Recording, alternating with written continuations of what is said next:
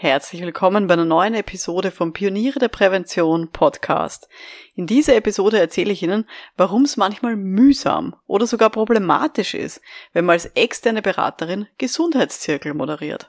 Nach dieser Episode kennen Sie die Stolperfallen und können bewusst gegensteuern, wenn Sie selber selbstständig sind. Schön, dass Sie mit dabei sind. Um in Betrieben wirklich etwas zu bewegen, braucht es mehr als Fachwissen. Pioniere der Prävention. Psychologische Impulse für Ihren Erfolg in Arbeitssicherheit und Gesundheitsmanagement. Veronika Jackel inspiriert Präventionsexpertinnen und Experten mit Empathie und Energie. Profitieren auch Sie vom Know-how der erfahrenen Arbeitspsychologin Veronika Jackel. Liebe Pioniere der Prävention, ich zeige Ihnen heute die fünf Probleme, die man hat, wenn man als externe Person Gesundheitszirkel moderiert, damit Sie wirklich bewusst dagegen arbeiten können und schauen, dass das nicht bei Ihnen aufkommt, wenn Sie selber selbstständig unterwegs sind in diesem Themengebiet. Kleine Warnung vorneweg. Ich habe noch nie in einer Firma als Angestellte einen Workshop oder Gesundheitszirkel moderiert. Ich kenne also wirklich nur die Sichtweise als externe Person. Als externe Arbeitspsychologin habe ich bereits hunderte solcher Workshops bzw. Zirkel moderiert. Deshalb weiß ich aber auch, welche Schwierigkeiten es hier geben kann. Und in meinen ganzen Fortbildungen, die ich halte und auch in meiner Online-Akademie für Pioniere der Prävention treffen immer wieder Selbstständige und dann eben auch angestellte Präventionsfachkräfte aufeinander. Und dann kommt unweigerlich die Frage auf, ja, aber was ist jetzt besser? Wer kann denn die Ziele besser erreichen? Wann tut man sich denn leichter beim Moderieren von solchen Gruppen? Und ich bin wirklich davon überzeugt, dass es hier keine eindeutige Lösung gibt. Also es gibt auf jeder Seite Vor- und Nachteile. Vielleicht kennen Sie auch den Spruch, der Prophet im eigenen Land zählt nichts. Ja, als interner Gesundheitsmanager oder interne Gesundheitsmanagerin, da kann es leider manchmal passieren, dass die eigene Meinung oder die eigenen Vorschläge, dass die nicht so ernst genommen werden. Wenn Sie intern sind, dann ärgern Sie sich vielleicht auch darüber, dass Sie keine Besprechungstermine bekommen bei der Geschäftsführung, wohingegen den externen Beratern scheinbar der rote Teppich ausgerollt wird. Ja, es kann halt schon seine Vorteile haben, äh, wenn man der externe Prophet ist und halt nicht intern arbeitet. Vielleicht starten wir mal damit. Was hat es denn für Vorteile, wenn ich als externe Person so einen Gesundheitszirkel moderiere? Erstens, ich habe keine Vorurteile gegenüber irgendwelchen Personen, die daran teilnehmen. Einfach weil ich mit denen keine gemeinsame Geschichte habe oder auch keine gemeinsamen Erlebnisse aus den letzten Jahren. Also ich gehe mal ganz frei in solche Gesundheitszirkel dann noch rein. Zweitens, Umgekehrt haben die Leute auch mir gegenüber jetzt keine schlechten Erfahrungen bis jetzt gemacht. Sie haben vielleicht Vorurteile mir gegenüber, weil ich halt Psychologin bin und weil das auf meiner Visitenkarte steht, aber jetzt nicht gegenüber mir als Person. Nummer drei. Ähm, es gibt vielleicht weniger Angst vor der fehlenden Anonymität. Als externe Person werde ich wahrscheinlich in der Regel als neutraler wahrgenommen, weil ich halt auch nicht mit der Geschäftsführung Mittagessen gehe oder weiß nicht, mit dem Assistenten vom Vorstand befreundet bin, ähm, habe ich alles nicht. Und deswegen glaube ich, dass Leute mir eher vertrauen, wenn ich sage, ich behalte gewisse äh, Dinge für mich und ich schaue dass darauf, dass die Anonymität eben gewahrt bleibt. Das ist ein Vorteil, den ich als Externe habe. Nummer vier, negative Arbeitsbedingungen, die kann jemand, der nicht selber in einer Organisation arbeitet, viel offener ansprechen. Also als Beraterin oder als Berater muss ich jetzt nicht langfristig mit Führungskräften zusammenarbeiten. Ich kann die auch sehr bewusst sozusagen vor den Kopf stoßen, indem ich sehr offene Ansagen mache oder vielleicht auch mal kreative Maßnahmenvorschläge bringe. Also ich kann das viel leichter ansprechen, solche Arbeitsbedingungen, weil ich nicht so in diesem Trott bin, ja, wir machen das halt so, weil ich gehöre nicht in dieses Wir dazu als Externe. Dementsprechend kann ich aber auch dumme Fragen stellen ähm, dumm und Anführungszeichen, es gibt keine dummen Fragen, aber ich kann halt auch Arbeitsbedingungen hinterfragen, weil ich halt auch nicht betriebsblind bin und weil ich vielleicht viele verschiedene Betriebe kenne, viele verschiedene Organisationen vergleichen kann und deswegen halt auch so ein bisschen hinterfragen kann, warum bestimmte Dinge so gemacht werden, wie sie vielleicht gemacht werden in der Firma. Das ist auch ein Riesenvorteil, den ich habe als externe Beraterin, Begleiterin. Und ich kann auch implizite Konflikte ähm, leichter ansprechen, weil ich halt nicht Teil des Systems bin. Das heißt, es gibt dann keine hierarchischen oder irgendwelche impliziten Abhängigkeiten, irgendwas Finanzielles, wo man sagt, na, muss ich wegen dem Budget aufpassen oder was auch immer. Das habe ich so nicht. sondern eben als Externe habe ich den großen Vorteil, ähm, dass ich das halt leichter ansprechen kann, wenn ich hier Konflikte wahrnehme, weil ich sicher nicht äh, Teil dieses Systems bin. Also das sind für mich so die großen Vorteile, die man eben als externe Person hat, wenn man solche Gesundheitszirkel moderiert oder so Workshops rund um betriebliche Gesundheit auch macht. Aber natürlich geht es auch um die großen Problematiken. Also das ist heute für mich ein großes Thema. Ähm, ich habe die fünf größten Problematiken mir zusammengeschrieben, die ich finde, dass da sind, wenn man als externe Person Gesundheitszirkel moderiert. Und die sollte man halt auch einfach einkalkulieren damit man dann bewusst gegensteuern kann, wenn man eben als selbstständige Person, als Beraterin ähm, in, also für eine Firma tätig ist. Hören wir da mal rein, was sind so die fünf Themen, die mir da so eingefallen sind dazu. Nummer eins, die Planung von so einem Prozess dauert länger. Es zahlt sich einfach, wenn man so schön sagt auf Wienerisch. Einfach weil wir als Externe die ganzen Details von einer Betriebsorganisation nicht kennen. Wir kennen auch vielleicht die Bedürfnisse von den verschiedenen Stakeholdern noch nicht. Das heißt, die externen Beraterinnen und Berater oder auch Arbeitspsychologinnen, Gesundheitsmanager, wie auch immer, die müssen diese Informationen erst bekommen. Denen muss man sie erst erzählen. Und manchmal kann man so gewisse, sagen wir mal, Eigenheiten von Personen auch erst nach der Zusammenarbeit wirklich gut einschätzen. Und von dem her ist es oft so, sozusagen, wenn man das erste Mal mit einer Firma zusammenarbeitet, dass dann dieser Planungsprozess deutlich länger dauert, als das eine interne Person machen könnte. Das ist eine der Probleme, die wir da haben. Ja. Nummer zwei, der Informationsfluss vorab, vor einem Gesundheitszirkel, der ist manchmal abgeschnitten. Und das kann man auch als externe Person nur zum Teil beeinflussen. Also in der Regel haben wir da wenig Einfluss sozusagen auf die Werbung unter Anführungszeichen, weil ich kann als externe Person nicht herumgehen in der Firma und halt Leute direkt ansprechen oder beim Mittagessen sagen, hey du, ich moderiere nächste Woche einen Gesundheitszirkel, willst nicht vorbeikommen? Das passiert in der Regel als externe Person nicht, sondern es wird halt ausgeschrieben. Ich muss mich darauf verlassen, dass das meine internen Ansprechpersonen, dass die das auch machen, dass das irgendwer ins Intranet stellt oder vielleicht dann auch noch ein E-Mail ausschickt an Leute.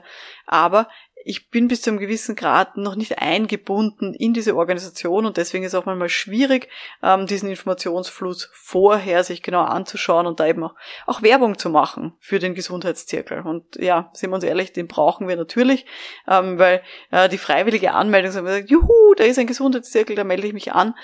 Das wird wahrscheinlich in den wenigsten Fällen der Fall sein, weil Leute einfach auch viel zu tun haben und man sich mal davon überzeugen muss, dass das eine hilfreiche Angelegenheit ist.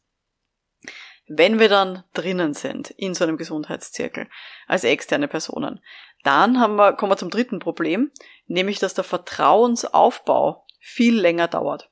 Ich habe vorher gesagt, es ist natürlich ein Vorteil, dass die Leute mir gegenüber jetzt noch keine Vorurteile haben und auch ähm, mir vertrauen, dass ich zum Beispiel Dinge anonym ähm, behandle.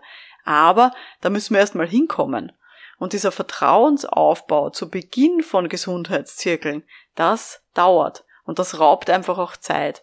Da muss ich zum Beispiel Vorstellungsrunden machen, ich muss zuerst mich vorstellen, da muss ich vielleicht auch die Leute kennenlernen und es braucht einfach so eine gewisse Zeit, um vielleicht dann auch Bedenken auszuräumen. Warum sitzen wir jetzt da? Was bringt dieser Gesundheitszirkel? Wer sieht dann die Ergebnisse? Wie kommen wir zu Maßnahmen? Und so weiter. Und das kann für interne Personen schneller gehen als für externe, weil die zumindest diese Selbstvorstellung und vielleicht auch so ein bisschen die Vorstellung des Projekts schon auf anderen Wegen erledigt haben. Da kennt man sich vielleicht schon. Also außer es ist ein Riesenkonzern mit Zehntausenden Beschäftigten. Aber wenn es eine kleine Organisation ist, klein im Sinne von unter tausend Leute, dann ist die Wahrscheinlichkeit sehr groß, dass diese internen Gesundheitsmanager einfach die Leute schon kennen und dass ein gewisses Vertrauen einfach grundsätzlich schon da ist. Und das müssen wir uns als Externe erst mühsam erarbeiten. Und da können wir nicht innerhalb von zehn Minuten gleich in irgendwie die großen Untiefen reinspringen unseres Themas, sondern müssen uns hier einfach auch Zeit lassen, eben für diesen Vertrauensaufbau und für dieses langsame Ankommen im Gesundheitszirkel. Nummer vier, was ist noch so ein Problem, das herrscht für uns Externe?